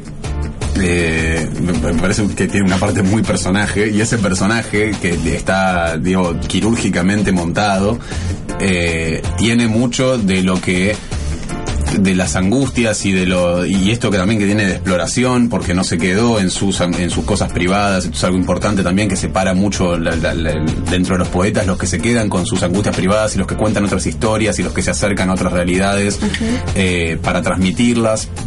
En ese sentido creo que hay algunos que como como Joshua que lo que lo captan mucho más abiertamente y, y- y toman de afuera para eh, darle una dar- darle un digamos, lo, lo pasan por su prisma que después a cada uno le, le, le resuenan cosas personales. Si uno está abierto a eso y si uno está dispuesto a eso como público ya sea de poesía oral o de poesía escrita es muy terapéutico creo. Sí, es verdad. no curativo no no voy a ponerme hippie con eso pero, pero está bueno Para el que no sabe o no ha escrito o no lo ha escuchado todavía, ¿cuánta diferencia hay entre la poesía escrita y la poesía oral? ¿O la poesía para ser leída o la poesía para ser escuchada? ¿O todo se puede entremezclar? No, de poder si se puede. Yo creo que, que esto de los recursos escénicos es una es un mundo de posibilidades que también se puede volver eh, poderosamente en contra porque la escena no tiene solamente los recursos de expresión, sino que también hay una cosa de retroalimentación con el público en que empezás a sentir necesaria una, una interacción que la verdad que si uno se deja llevar y reposa, los, recursos escénicos siempre van a primar por sobre la importancia de la palabra, porque están ocurriendo en el momento, porque tienen algo de espontáneo, de efímero, que es muy llamativo y es muy fascinante. Si, si se reposa demasiado en el recurso, que está ahí y se puede usar, eh, entonces, por ejemplo, se va a, a la parte. Hay algo que es muy, que es muy, que se ve mucho, la parte humorística. Hay algo en lo que la risa eh, o la. O, es, es difícil encontrar poetas que estén cómodos con el silencio incómodo que se genera en el público, con, con decir una poesía y que no se ría nadie, y que nadie sepa si aplaudir, y que nadie aplauda, y que, te- y que después queden incómodos, y que nadie te abrace y te diga, hey loco, qué bueno. No, pero también fecha". es como, a ver, también eso puede significar que, que no haya un aplauso al final, puede significar también el haber generado algo. No siempre Claro. tiene que ser con la risa, creo yo, la poesía oral. Este, Por eso, digamos, no es solo un show. Tiene cómico. posibilidades, tiene muchas posibilidades y yo he visto de- dentro de eso poetas eh, eh, poetas orales que me gustaron mucho y en general son poetas que sí que, que no que que saben separar los recursos del contenido. Entonces, la mayoría de ellos son poetas que yo leo en papel, además de verlos en vivo. Sí. Eh, Yoyo es uno, Lucas Darco, por ejemplo, Mariana Bugallo, dentro de Ujú. lo que, lo que están más movimien- moviéndose ahí. Me parece a mí que encontraron un, un montón de, de- digamos, encontraron en los recursos un, un Juan Siet. Juan, Juan Siet Siet. también Uno de los mejores lectores en, en Buenos Aires. Increíble. Es excelente. Soy fan, tengo que decirlo al aire. Todos somos fans de Juan Siet porque es, es, es muy encantador y a su vez tiene el, Increíble. el efecto de algo que uno tiene ganas de no solo de escucharlo una vez y, y dejarse eh, eh, envolver por la parte del recurso, sino que además es leerlo al propio ritmo, leerlo en, en la, en, dentro de la, eh, de- de- con, la pro- con la voz interna de uno eh, y analizar el texto que, de- que tiene mucha mucha riqueza, es muy, eh, mucho contenido. Y Eso sí. es muy lindo. ¿Cómo manejan en Ulu Bonsai el tema de la, los poetas orales y los poetas escritos? ¿Les da igual? ¿No lo ven de esa manera? ¿Solo leen? No, a nivel, lo que decías recién del, del ritmo personal y eso, a nivel lectura, yo por ejemplo hago una lectura de cualquier original, intento hacer una lectura sobrio y una lectura fumado. Bien, es un buen recurso, está bien. Y ahí igual influye mucho. Vos tenés un día de mierda, agarrás tres originales y los tres originales te parecen una mierda, tal vez. Entonces hay que también prepararse mentalmente para leer algo, que vos no tenés contacto con, con el autor. Pero por ejemplo, el otro día estaba en mi casa trabajando y me sonó el teléfono y era un chabón que me mandado un original que yo no lo conozco lo más mínimo, buscó mi celular y me llamó y quiso hablarme y preguntarme qué onda, en el sentido de cómo funciona la editorial, si habíamos leído el original, si no, yo le conté más o menos y en ese, en ese trajín uno se conoce. Obviamente los autores que nosotros elegimos y que conocemos, le seguimos pidiendo obra porque conocemos cómo trabajan, cómo son en vivo, cómo son en papel. Claro. Y después hay autores que tal vez en papel son maravillosos y vas a la lectura y, y es muy monótona o, o es una persona muy tímida o no se animó, no se anima a incorporar movimientos corporales, se queda duro leyendo y eso ya te da una pauta, el movimiento corporal es, es muy importante, el tono de voz, no sé. Eh, entonces es no hay una ley, no hay una ley, Es pero cada caso. Pero nosotros privilegiamos tanto al, al autor que sea bueno en vivo como el que sea bueno en texto. Y si es bueno en las dos partes, es, Mejor aún. ideal. Pero el, el libro está pensado para, Para ser leído. Tal cual.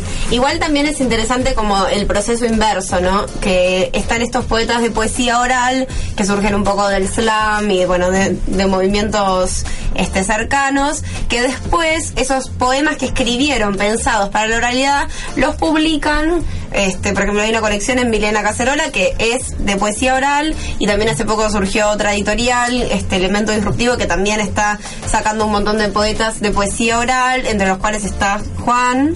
Que está ¿Ah, por sí? salir. Ah, no, vos me habías contado. Bueno, pensé. No. Imaginé. No estás por salir No, entonces. no estoy por salir. La no noticia. Te habían me habían- dicho Me habían dicho de hacerlo, después colgué un poquito. Ah, bueno. Espero salir. esta- Pedí perdón. Bueno, pero. Pedí perdón Pedí entonces. perdón. No. No importa. No te Tal importa. vez al final del programa Moretti diga perdona algo. No lo sabemos. Una El tentativa. tiempo del poeta es que hay que respetarlo. Déjame acá con mi subjetividad. Y sí. Pero bueno. Hay un poema de, de Oliveira que dice, para sintetizar, ¿no? Dice, el poema escrito no es el poema, es el poema escrito. El poema leído no es el poema, es el poema leído. El poema dicho no es el poema, es el poema dicho. El poema no existe. Bueno. Está bien. Tranquilo Me para resumir, No ¿eh? hay una esencia, no hay una Es esencia de, significado. Y eso, es, es- eso está bueno también como autores reconocer de que no hay, que, que el mensaje no es claro, no hay, no, hay, no hay una frase a comunicar para ser entendida de una cierta manera, porque no estás dando un, un reportaje o transmitiendo información, sino estoy hablando como si supiera, la verdad yo creo que, que es como más un chapuceo que uno Sí, el arte Pero verbal es eso, sí. está en todas las lenguas, tanto las primitivas como las más evolucionadas. Y, y se sabe que incluso un refrán no tiene una sola lectura posible, que son las metáforas más fosilizadas del lenguaje, son los refranes o las frases hechas, eh, se entienden diferente. Y la otra vez hablábamos, no me acuerdo con quién, de la diferencia entre una novela y un libro de poesía, que si vos de una no- vos leíste la misma novela que, yo, y tal vez nos quedamos, no nos acordamos la historia, nos quedamos con una escena diferente cada uno, pero si leímos el mismo libro de poemas y nos gustó el mismo poema, es el mismo poema, por más que hayamos entendido cualquier cosa diferente, y decís, uh, ese poema, sí, ese poema. Y a uno le dijo una cosa y a otro le dijo otra cosa, pero la entidad del poema es ese poema que emerge del poemario y queda un poco en la historia de, de la lengua. Dijo algo importante, ¿no? No, perdón, pero tenemos en este momento un llamado en vivo. Viste Ay, que el vivo bueno. siempre le gana al vivo. Alguien que quiere pedir perdón por algo y ganarse las entradas para Trostrigo, me parece. ¿Sí? Hola. Hola, ¿qué tal? ¿Qué tal? ¿Quién habla? Soy Pablo de Morón Sur, ¿cómo andan? Pablo, ¿cómo estás? ¿Todo bien? ¿Todo bien? ¿Estabas escuchando el programa? Sí, como siempre, siempre ahí vengo a trabajar, preparo el mate y los escucho. Ah, qué lindo. Muchas gracias. ¿Y a quién le tenés que pedir perdón y por qué? Mm, ¿Sabes que no sé? ¿Sabes que Estaba, pe- estaba pensando en la consigna y no, no sé bien a quién pedirle perdón. ¿Y a nosotras por no tener un perdón, por ejemplo? Mm, la verdad que no, No te sé, podemos no, dar las entradas por contrato si no pedís perdón. Ese es el problema que tenemos. Ahí la perdón a tu mamá siempre funciona. Igual, sí, bueno, le, le- le pido perdón a mi mamá, ahí está. ¿Por qué? Porque, no sé. Vamos, algo, una cosa, idea. Dale, dale. No, es que re- en realidad había pensado la consigna desde un principio, pero no, no se me ocurría nada, así que... Igual simplemente lo llamaba para felicitarlos, para decirles que los escucho siempre. Ay, muchas Eh, gracias. La verdad que el programa está buenísimo, los escucho del primer programa de cuando estaban los viernes a la noche. No, muy bien. Nos seguiste en el cambio de horario inclusive. Tal cual. Y mirá tal que cual, sí. rebotamos en muchos horarios en esa franja. Entre que pasamos del viernes al jueves, del jueves a las 6, a las 7.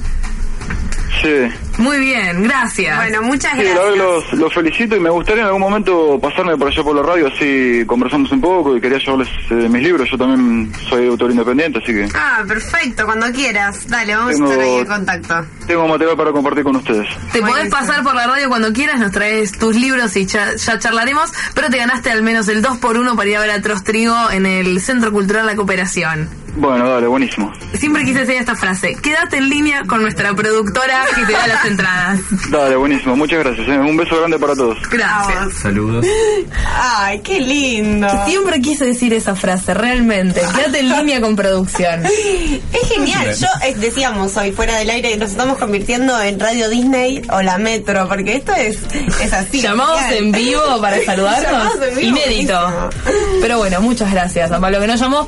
Pidió unas disculpas extrañas, pero se ganó las entradas igual por Se ganan llamar. Las entradas por llamar, está muy bien. Exactamente, pero perdón, retomando un poco ya el plano de la poesía y pidiendo perdón por la interrupción, ya que estamos en el programa en del el programa perdón. del perdón, porque hay que explicarlo. Porque arrancamos así, había que pedir muchos perdones de inicio y bueno, nos definió un poco el rumbo del programa. Y bueno, tantas cosas se han arruinado en la historia por no pedir perdón a tiempo, ¿no? Que nosotras hicimos un programa solo para evitar esos problemas. El karma. Exactamente. Pero bueno, este, estábamos un poco hablando entonces para retomar un poco y recordar de, de esto de, que, lo- de qué es la poesía, de si la poesía leída, de si la poesía escrita. Este, pero también Goyo decía en el bloque anterior como que la poesía en realidad es ese género que atraviesa todos los géneros, ¿no? Y eso incluye, incluiría, incluiría, Incluiría. incluiría, voy a tener que pedir perdón por decir mal esa palabra, ese verbo, este, a la narrativa. Ahí Y- entra también un poco el, el Sí. gran- la gran crítica al slam, que para mí, por eso, yo si escribo poesía es para que algún poema quede en la historia por lo importante que era lo que decía. De eso estaba diciendo antes del llamado. Como que si el poema dijo algo importante para una persona, mil personas o dos mil, va a ser recordado. O para una. O para una, bueno. Para una ya es suficiente. Sí, porque si le importaba a Carlo Magno en el momento de Carlo Magno ya está. Claro. poeta- o, o Lugones, que fue el poeta nacional. si mi poema le gusta al verdulero, yo soy feliz. Bueno, pero el verdulero no era masón como Lugones. será, será eliminado. Y yo me pregunto, la crítica al slam que yo le hago es ¿hasta dónde llegará en la historia el, poet- el poema que habla de Wanda Nara? ¿Hasta dónde llegará en la historia el poema que busca el efecto de, de reírse de la, de la muerte de Jazmín de Gracia? Y la historia lo dirá. Justo hablábamos hace algunos programas atrás que, que hablamos un poco del slam. Se estaba por hacer el primer slam de Zona Sur, que lo estaban organizando Sosonia y Dogonauta. y Dogonauta, ese dúo que hacen Lluvia Dorada. Y al toquecito de eso vino el slam Copa Filba de dúos. Que son momentos particulares, al menos para los que reflexionamos, los que reflexionamos sobre lo que es el slam, estamos todos medio trabados hoy. Que es una situación particular y son poesías muy particulares las que se generan en esos espacios. No todo el mundo está de acuerdo y hay mucho fanático también empernido de lo que es el slam y todo ese circuito. Un poco esto que decías. Hay mucha poesía tal vez que recurre al efecto del público, vos también hablabas Juan, de esto de buscar la risa o de esperarlo, que en un momento uno se vuelve como que lo necesita. Son los movimientos centrípetos y centrífugos y estamos en una época muy centrípeta de la poesía y todo el slam sirve para atraer lectores al tipo de poesía que quieran, porque en el slam también es un formato, no es un no es un estilo, Claro. no es lo mismo. Cada cada slammer tiene su estilo y en esos estilos yo tacho. Yo soy voraz y cuando iba al slam me veía 30 y me iba del slam sabiendo de estos 30, 20 me parecen unos giles, 10 me parecen increíbles. ¿Y qué problema hay? Soy, soy como un lector que, que elige después. El problema es cuando se hace un fundamentalismo de el slam es la poesía oral. ¿Qué es la poesía oral? No existe la poesía oral, toda la poesía es oral desde siempre, porque antes de que existiera la escritura, Estaba el juglar de la Edad los juglares persas sabían de memoria más de 35.000 versos. Es verdad eso. O sea, no existe eso en el 3000 antes de Cristo. Y que cuando uno lee poesía para sus adentros también se la está leyendo uno mismo y se escucha. La Sí. lectura también es oída dentro de uno, pero tiene ese mismo proceso. ¿Nunca pensaste en participar de un slam, Moretti, o participaste? Eh, creo que una sola, vez una sola vez participé de uno. Fui. el- mi relación- bueno, me gusta mucho el slam. Lo tenías que decir de alguna manera. Está muy No bien. sé, pero, pero lo, lo respeto, me encanta y la verdad que yo lo que consumo es la postproducción del slam, eh, los que los que me llegan porque después aparecen en otras fechas. Me parece una- un, un excelente semillero, la verdad que honestamente las veces que fui, cuando fue en el Pacha, cuando era en el Pacha, fui dos veces, las dos veces me, eh, me iba a notar, pero había mucha gente, vi a seis, siete personas y la verdad que por, por una cuestión de que si yo ah, hay una disposición para escuchar poesía que no es la misma que para escuchar stand-up, que no es la misma que para escuchar eh, a un orador eh, público. Esa disposición para mí, que yo tengo 40 pestañas abiertas en Chrome, me, me dura no, 40 minutos. Bueno, 40 minutos. Eh, y me saturo, me saturo absolutamente. Después de escuchar cinco poetas, buenos o malos, no puedo escuchar nada, no puedo y, y puede venir el mejor poeta y no y no lo voy a poder procesar porque ya no voy a estar atento. En esa cuestión de la disposición, yo creo que sí, igual. el slam tiene un estilo. Hay una cuestión de la, de la expectativa del público que tiene que ver con que se ha impuesto una cierta, una, un- una cierta manera de enunciación, digamos, de, de- si uno se- hay tantas maneras de decir las cosas y sin embargo sí. se usan tan pocas dentro de ese circuito que hay una cosa, una cosa Se eh, contagia un sí. efectismo, un estilo, temas. Cla- sobre todo temas que entonces es como yo prefiero Pero- bueno está bien yo sé yo ya a esta altura ya, ya más o menos veo qui- quién ya sé quiénes me gusta mucho escuchar eh, quién sabes que te va a sorprender para bien. Claro, o después, bueno, de pronto todo el mundo está, nos pasó el slam. Yo no fui, me quedé en mi casa mirando Adventure Time. Pasó el slam. Dicen, oye, qué bueno que estuvo estos pibes de Santa Fe, como fue hace poco. Veo a los pibes de Santa Fe, me encantó. Pero no me tuve que fumar todo lo que no me gusta. Claro. Claro. Pero yo también personalmente lo como público de la disposición para mí tiene que ver un poco con la producción. Hay muchas fallas de producción en muchos de los eventos que se hacen eh, en el circuito de lecturas y vos podés armar un evento en el que lean 30 personas, pero si lo estructuraste con los ritmos y le dijiste a cada autor cuánto puede leer, qué tema va a tratar, si los organizaste de forma de que un lector y otro, uno, bah, lector, un orador y otro co- coincidan un poco en lo que van a hablar o se conozcan o uno abra, le abra el pie al otro, si vos amuchás cualquier cosa siempre vas a perder la, la predisposición del, del público. Bueno, después hay un montón de, de que, se, que se juntan un montón de poetas y no hay ni, ni una banda, ni una pausa Claro. larga, ni cosas así. Ya la verdad que yo no, no, no tengo manera. Eh, pero nada, yo prefiero las fechas que están como la- las fechas que están más eh, curadas en ese sentido. Alguien con, con un con algún tipo de ojo estético que yo respeto eligió de porque va a esas cosas eh, eligió eh, tales personas. Ahí, ahí volvemos a, a lo de la Liga del Bien y la diferencia con la FLIA. La FLIA tenía eso maravilloso de que podía caer cualquiera, agarrar una tabla y poner el stand y se empezó a llenar de artesanos, no sé, gente vendía comida, licores, cualquier cosa o no sé qué. Y otra cosa es que haya un ojo que elija, bueno, nosotros fuimos el ojo como grupo de elegir las 20 editoriales, las que pudieron confirmar, porque elegimos más, que, que vemos en la misma línea y las estructuramos con un, un contenido, viste, vos lo manejas y es otra cosa, se presenta Sí. de otra forma el que llega. Es difícil, porque también en ese recorte, en ese elegir Es quién queda afuera o no, es siempre subjetivo, siempre va a ser azaroso, siempre va a haber uno que quería estar y que quedó afuera, siempre algo va a pasar. Pero bueno, es verdad que es- es- son como lo- un poco los extremos, ¿no? Como bueno, elegir una cantidad acotada o hacerlo más libre. Pasa que la idea, la idea de, de- de censurar, que es la idea que subyace esto, está es, es- es- es el, es el monstruo de la producción artística. Sí. Es decir, bueno, uno va, uno, entonces elegir es censurar. Es el mayor miedo también. Es una eterna discusión. Pero es una igual. enorme elección, pero vos decís, bueno, yo quiero elegir a estas personas, pero en el acto de elegir a unas estoy censurando a las otras, estoy discriminando porque estoy separando.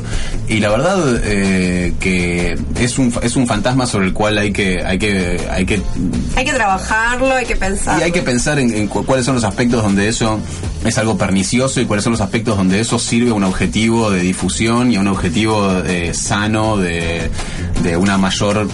A mí lo, lo- lo que me pasa en los slams, por ejemplo, es que si yo me dispongo a escuchar una poesía, voy a escuchar con muy buena predisposición cualquier cosa. Y si lo que lo que está y, y si la poesía que, que se sucede no está tan buena, no tiene tanto contenido, yo voy a dedicarle los cinco cartuchos que tengo de atención.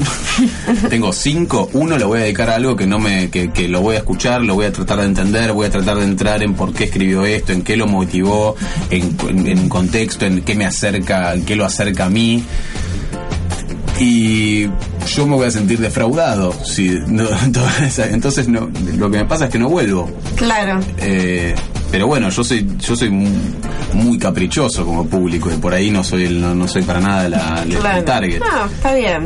Eh, pero también disfruto mucho de quienes dicen, bueno, considero la atención del público para proponer esta curaduría, proponer esta selección con este criterio que es personal, pero que puede que puede darle una unificación a, la- a la- a la- a las, a las cosas que son diferentes por naturaleza.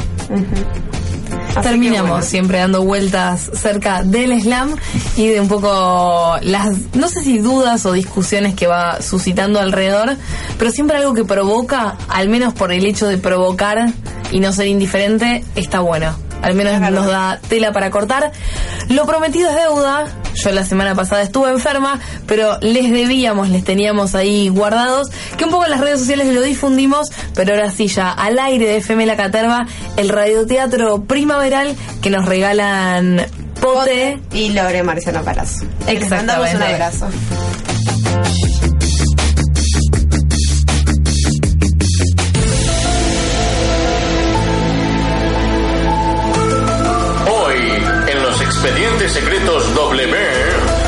Escucharemos la extraña historia de Fermín y Abril.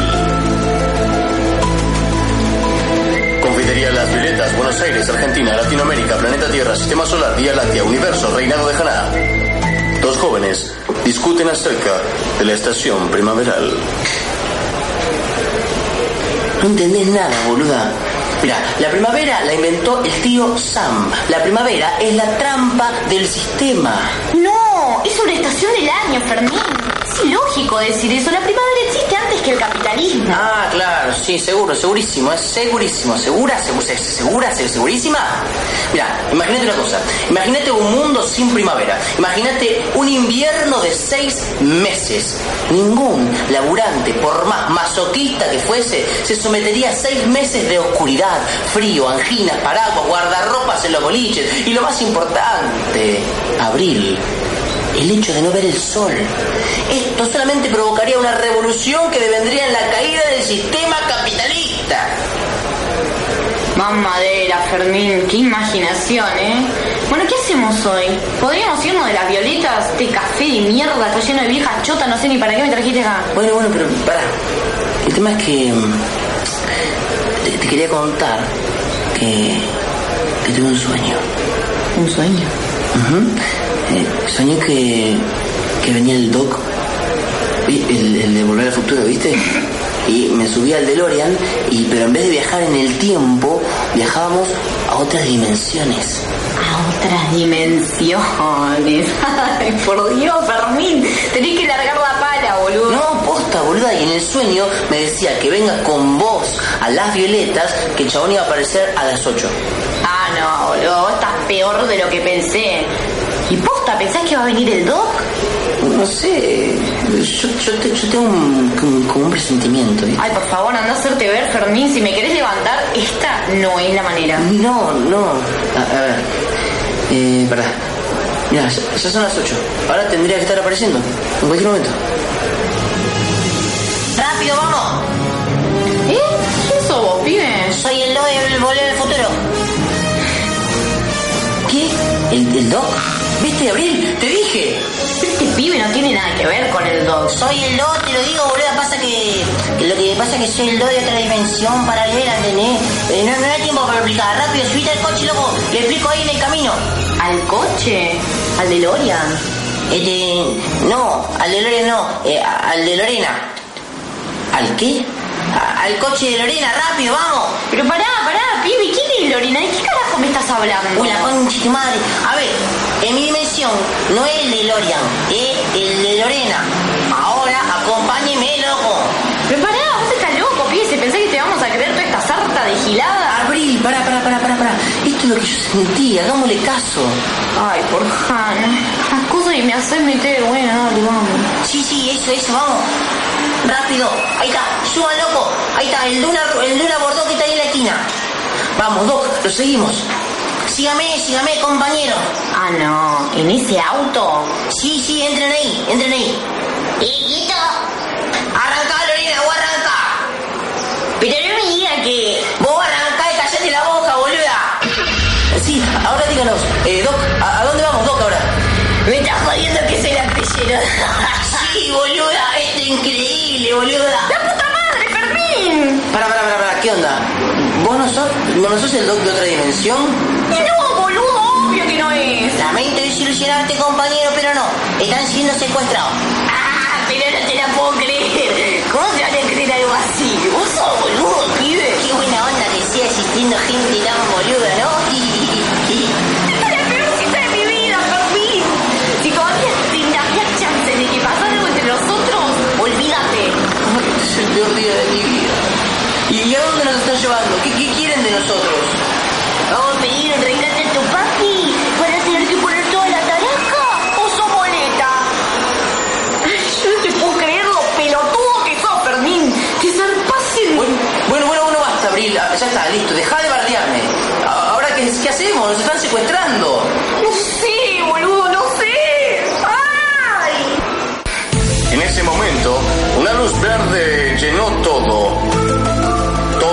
Parecen quedarse mudos e inmóviles. Tan solo Fermín y Abril parecen seguir viviendo. Enseguecidos por la brillante luz y confundidos por el desconcertante momento, tan solo atinan a gritar como boludos.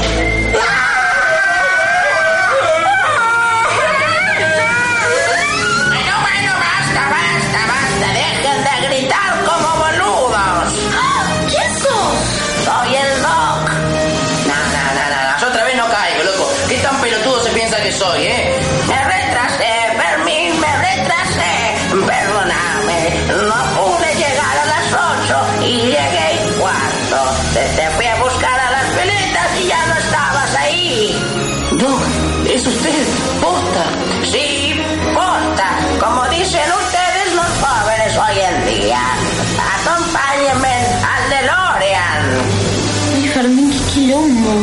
entiendo nada. Pero, pero ¿para qué lo tenemos que seguir? ¿Qué, qué nos quiere mostrar? Se están habiendo problemitas en dimensiones paralelas y solo ustedes pueden ayudarme. Pará, pará, pará. ¿Qué tipo de problema? ¿Y por qué nosotros? A ver, corazón, a ver, a ver. ¿Qué día es hoy, eh? 21 de septiembre. Ah, ¿y día de qué? ¿De la primavera? ¿Solamente de la primavera? ¿Eh? No, también es el día del estudiante. ¿Y nada más? Eh, no, no, yo, yo leí también que, que es el día del, del artista plástico y, y el día del fotógrafo. Y, ah, y el día de la sanidad. Ah, y el día internacional de la paz, y el día de la enfermedad de Alzheimer, el día del rock progresivo y el día de la. Claro, claro,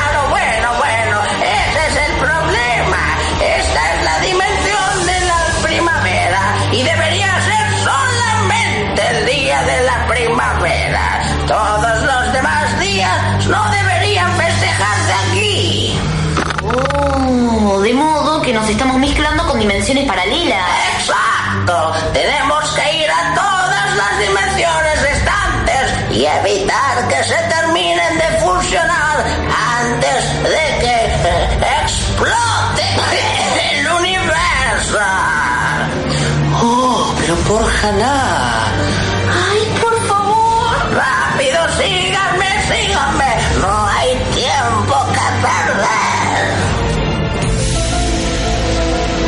Así, nuestros tres héroes surcaron todas las dimensiones paralelas tratando de evitar la fusión. Pero lamentablemente no pudieron lograrlo. La mezcla de dimensiones continuó y continuó y el universo terminó por explotar. Y hacer libros, eso hace bien, como escuchar radio, por ejemplo. La voz no se requisa. Multiplicando las palabras. Difundiendo las luchas. Escuchar las voces de FM La Caterva. Escuchar las voces de FM La Caterva. La voz no se requisa. Escucha medios comunitarios, alternativos y populares. Comunitarios, alternativos y populares.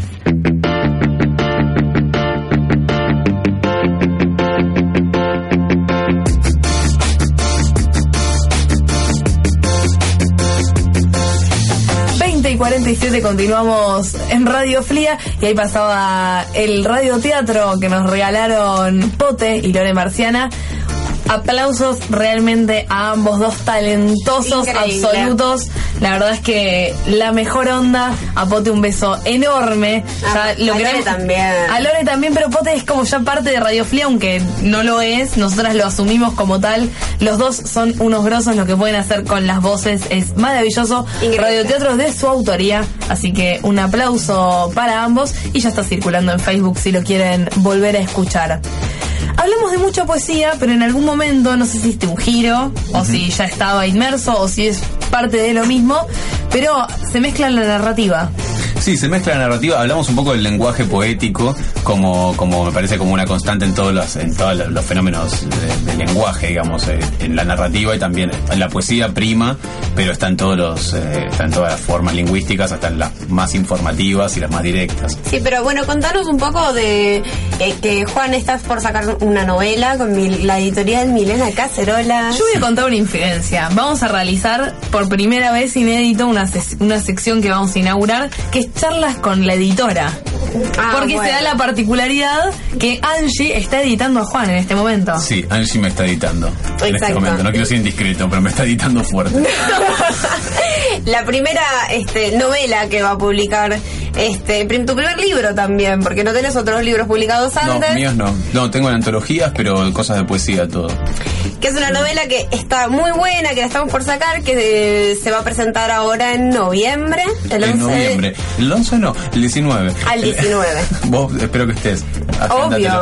Eh, Si no está es un problema. Eh, Sí, eh, bueno, sí, se- un- en, en principio se va a presentar el 19 de noviembre en, en el bar eh, Burlesque, que es en Hipólito Yrigoyen 2150, eh, desde las 20 horas. Eh, va a haber un par de bandas para acompañar el ambiente intimé que se produce para, para fomentar la compra de esta novela, que va a ser la primera del autor joven, brillante, eh, con futuro envidiable. Juan Francisco Moretti. Sí. La novela se llama Desvío. Sí. Este, es una novela corta, así que, y la, la- se lee rápido. Se lee como. Me encanta que eso es lo mejor que puedes decir. la. No, no, es- una novela, Vale. pero como, como algo positivo, como que es una novela que realmente este, fluye. Es dinámica. Que es dinámica, Como que la vas leyendo y, y es divertida. Es divertida sin ser cómica en el sentido del chiste fácil, sino que este, como que atrapa cosas muy posmodernas. ¿Podemos decir eso o no? Sos un chico posmoderno. un poco. Bueno, Pero, Este. Bueno, pero pero un poco contanos un poco vos, novela. que vos sos el escritor, porque yo soy la editora nada más. Eh, oh. Contanos un poco de la novela. Eh, la Oh. novela fue una, es una, fue una experiencia muy interesante. Yo trato de, de- de- yo venía escribiendo solo poesía y un poco de, de- de relatos cortos y microrelatos, cuento corto así, eh, y mucho guion de radio que hacía con, con otro programa. Y, y la novela fue la primera experiencia una- un- de un proyecto largo, digamos. Y la verdad que estuvo, eh, fue, fue muy genial. Tengo muchos problemas para, para eh, decidir que la novela está terminada. De hecho, te tengo que mandar el texto final porque tengo que hacerle muchas Eso correcciones. es verdad. todavía. Sí, pero va a estar, va a estar. Y para el 19 de noviembre en Burlesque Bar y por el 2150. Vamos a tener el libro listo. Va a estar el no solo va a estar el libro, uy, mierda, prometí, estaba por prometer algo con la voz, pero Ah, no, en realidad no sé, no solo va a estar el libro, sino también un montón de cosas más. Vas a leer en vivo, querés decir. Bueno, pues quizás lea en vivo, es un misterio realmente. Eh, bueno, sí, va a ser, va a ser una linda fecha. ¿Cómo Eh, fue escribir una novela en tiempos en que todo es bastante breve y rápido y concreto? Creo que eh, me, me pasó que yo me, me gusta mucho el género novela para leerlo eh, y sí que detecto como una algo en, en- las cosas contemporáneas que, que consideran eh, la capacidad de, de- de atención y la necesidad de dinamismo de- del flujo, el flujo de una historia para que sea para que apele al público actual digamos. En eso yo como que mm, fue una fue una lucha como diría Carlín y y no y estamos empatados Genial. La novela 1, Juan Moretti 1. sí se podría está- decir. estamos 0 a 0 viene un Estamos cero a partido cero. estamos picando Todo se está por, por decidir dentro de poco. Y así, así como entonces este, estamos por publicar la novela de Juan, Desvío, también eh, nos estabas contando hace un rato, fuera del aire, que estabas por estrenar una obra. Contame, yo esa parte tuya no la conozco tanto, así que podés contarnos. a mí me gusta el teatro yo desde que eh, estudié actuación y dirección es- eh, escribí una obra que se estrenó en 2011 eh, que se llamaba Luminare Eh, y esa estuvo, fue, un- fue una experiencia, me encantó. Eh, estuvo un par de meses ahí en, en La Mueca, que era un teatro que, que estaba por Córdoba al 5200.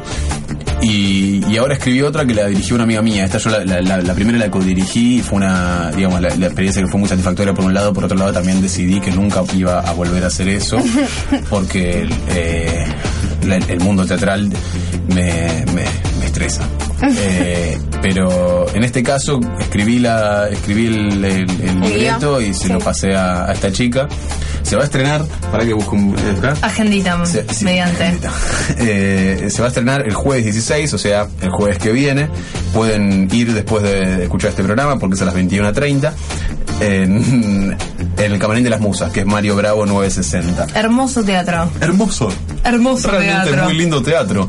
Y también va a estar bueno. Eso que falta, se llama la ¿Y de obra. qué va un poco? O sea, el tipo de teatro que te gusta ver, el tipo de teatro que haces o escribís, este... En, en este- la, la obra anterior había sido muy había sido una, una narrativa muy lineal y muy cerrada me, me encantó era medio de, de época y un poco un poco eh, surrealista en los personajes el contenido. Yo hacía un personaje pero aparecía un momento nomás me llamaba el oso tenía una, una poronga de goma muy grande. Después me iba. Eh, pero la obra iba eh, no iba por ese lado para nada. En este caso fue es una cosa más más moderna, son cuatro personajes que están cada uno en una habitación de un telo, se está terminando el turno. Eh, y los cuatro una especie de mo- monólogo interno externalizado que se van cruzando entre sí los monólogos y se van retroalimentando, se van, se empiezan a influir mutuamente. Hay una parte audiovisual también, una chica que hizo la curaduría del porno, que eso para mí es tipo el trabajo que yo querría poner en mi tarjeta de presentación. Eh, y, y se van como se van, se van se van mezclando, encuentran una cosa en común eh, que tiene que ver con una, una, una carencia, una falta que todos tienen cada uno su algo privado que les falta, pero que no saben definir qué es. Hay que ir a verla Eh, para, sí, venite. para terminar de entender. bueno, nos está invitando en vivo entonces. sí. Eh, Tenés esto de poeta, de narrativa más literaria, de dramaturgo. ¿Sentís que hay un hilo que atraviesa todo esto en común? ¿O son simplemente Eh, reacciones? a mí, no, a mí me, me- me gusta explorar nuevas, nuevos formatos porque cada uno, se- cada uno aporta, digamos, los formatos tienen en sí eh, una posibilidad comunicativa, cada uno especial, digamos. Hay cosas que se pueden expresar mediante la poesía que no se pueden expresar en el teatro y viceversa y en cada uno de esos ambientes. Ahora quiero hacer obras infantiles, espero espero hacer con eso una... Sí, traje. Para... Me están mostrando un cartel que se trajiste para leer. Perdón, le rompí la tenías corta pared. pero- Radio en vivo. La. Estamos entonces a pocos minutos de terminar el programa. Le vamos a pedir a Juan- Básicamente era una apurada, no era un trajiste para leer, sino te estaba invitando en vivo a hacerlo. Le vamos a pedir entonces en vivo que nos lea algo mientras nuestra productora nos hace un mensaje en vivo. Eh, mi mensaje es vayan todos el viernes y perdón si tienen un chivo antes para este viernes, pero eh, a ver a Pote, el hermoso amigo que nos hizo el radioteatro junto con Lore, a eh, la orgía mental de Sana. Todos le tienen que escribir a Pote y ahí él les reserva el lugar. Y les pasa la dirección. La verdad es que es una... Qué hermosa voz que tenés, Manu. Bueno, y también quiero decirles que nos estamos pasando del horario. Eso. Y Chili allá sacó la escopeta. Nos está operando el conductor del programa siguiente, lo cual es un arma de doble filo, porque nos puede cortar cuando él decida que debe arrancar su programa. Hay que ver si ahora está jugando de operador o de conductor del próximo. No sé, pero ahí viene el, el otro jefe de, de la patota de yendo de la cama al living a apurar. Así que bueno, vamos entonces al poema de Juan que nos trajo para leer, que estamos ansiosas por Leo uno, escucharlo. entonces le puedo leer muy rápido. Ah, perdón, estaba escuchando el chabón. Leo muy rápido entonces uno que ya me sé. Si trituro todo lo que no es vivir y sigue siendo de día, si me embrutezco los nervios, si pongo mis sentidos al servicio de mi cerebro y mi cerebro al servicio de los otros, si me trenzo las venas y mezclo café con brea para ajustarme a ser una herramienta maciza de la voluntad prepotente y estruendosa de la modernidad, si me frunzo y me disuelvo y solo existo en un sentido puramente orgánico, entonces, y solo entonces quizás, pueda acceder a un crédito hipotecario. Y ahí, cuando tenga donde caerme muerto, si perduro, si maduro, si me plastifico de cortesía convencional, si no levanto sospechas a la noche cuando saco pasar a mi perrito con nombre de persona y te encuentro por la calle y te cuento que me compré un pollito de despido de la roticería porque mañana le puedo llevar un tapercito al trabajo, pero está un poco sequito, rincido, repito, tomo antiácidos. Me veo reflejado en la patamuslo del tupper, sequito. Aprendo a usar el home banking, renuncio a las grasas trans, regalo un chal en Navidad, junto cupones, crío malbones, me voy de vacaciones y leo un policial, cuelgo un banderín del espejo retrovisor para no olvidarme nunca de quién soy y no me olvido nunca de quién soy. Entonces, y solo entonces quizás, pueda dejar de necesitar despertarme con resaca todos los días para sentirme bien al mediodía, al menos por comparación. Porque está claro que a la gente le alcanza con esto. Y está claro que a mí, a mí ya me incomoda seguir pagando todo lo que se rompe en tanto carnaval venerio desprolijo, que ya tengo las ojeras necróticas de sintetizar todo lo que a la noche fumo, piso, aspiro y sodomizo y que se me hiperventila la ilusión mucho antes de llegar a la cima romántica del derrape under y que me desnutre cada beso que doy por mí y solo por mí. En este bolo mal remunerado full time de reo sommelier misantropófago. En cambio, la gente domina la suave alquimia zen de transcurrir sin consecuencias. Y me temo que cuando sea grande quiero ser gente. Increíble. Wow. Juan Francisco Moretti. Muy bueno, que está por publicar entonces su novela Desvío, está por eh, con Milena Cacerola, vamos a decirlo. Este, está por estrenar la obra. ¿Cómo se llama la obra? Claro, se llama Eso que falta, está en Mario Grado 960. El jueves que viene a las 21.30 estrena y va a seguir todos los jueves y está en el Camarín de las Musas. Bueno, vamos a estar pasando esa información también por el, el Facebook de la radio. Que le Como siempre, la agenda va por el Facebook porque es imposible llegar a hacer el horario. También este fin de semana entonces tenemos la Feria de la Liga del Bien, organizada por Nulu Bonsai, que lo teníamos a Goyo, que se tuvo que ir. Le mandamos un abrazo que, y gracias por venir. A vos también, Juan, muchas gracias, por venir. Gracias. No, gracias a ustedes por el espacio, estuvo buenísimo. La verdad me encanta el programa.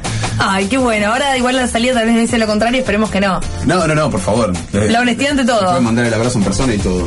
Ah, genial. Bueno. Una ternura, gracias a Pablo, que fue nuestro oyente en vivo que nos llamó, a Manuela Cuchetti en producción, a Chili, por supuesto, que estuvo operando del otro lado. Que lo queremos mucho. Que lo queremos mucho. Angie, gracias por estar de este lado. Perdón por el ébola que nos agarró la semana pasada. Perdón, perdón, perdón, perdón. Perdón. Ah, tenemos que terminar de decir los perdones. Perdón a Feli a Bogotá que no pudimos pasar el cos. el Perdón a. Simón, que no pudimos pasar su, audio. Per- nos pidió perdón Sato también, lo perdonamos, le pedimos perdón también a la FLIA de Bahía Blanca y seguimos pidiendo perdón infinitamente. Muchas gracias, nos vemos el jueves que viene. No, nos vemos, no, nos escuchamos. Nos escuchamos el jueves que viene en este espacio que es Radio Flia. Si Dios quiere. Y quédense escuchando Yendo de la cama al living, un programón que se viene con Chili y Sherman, sobre todo porque Sherman es hincha de Racing. Oh,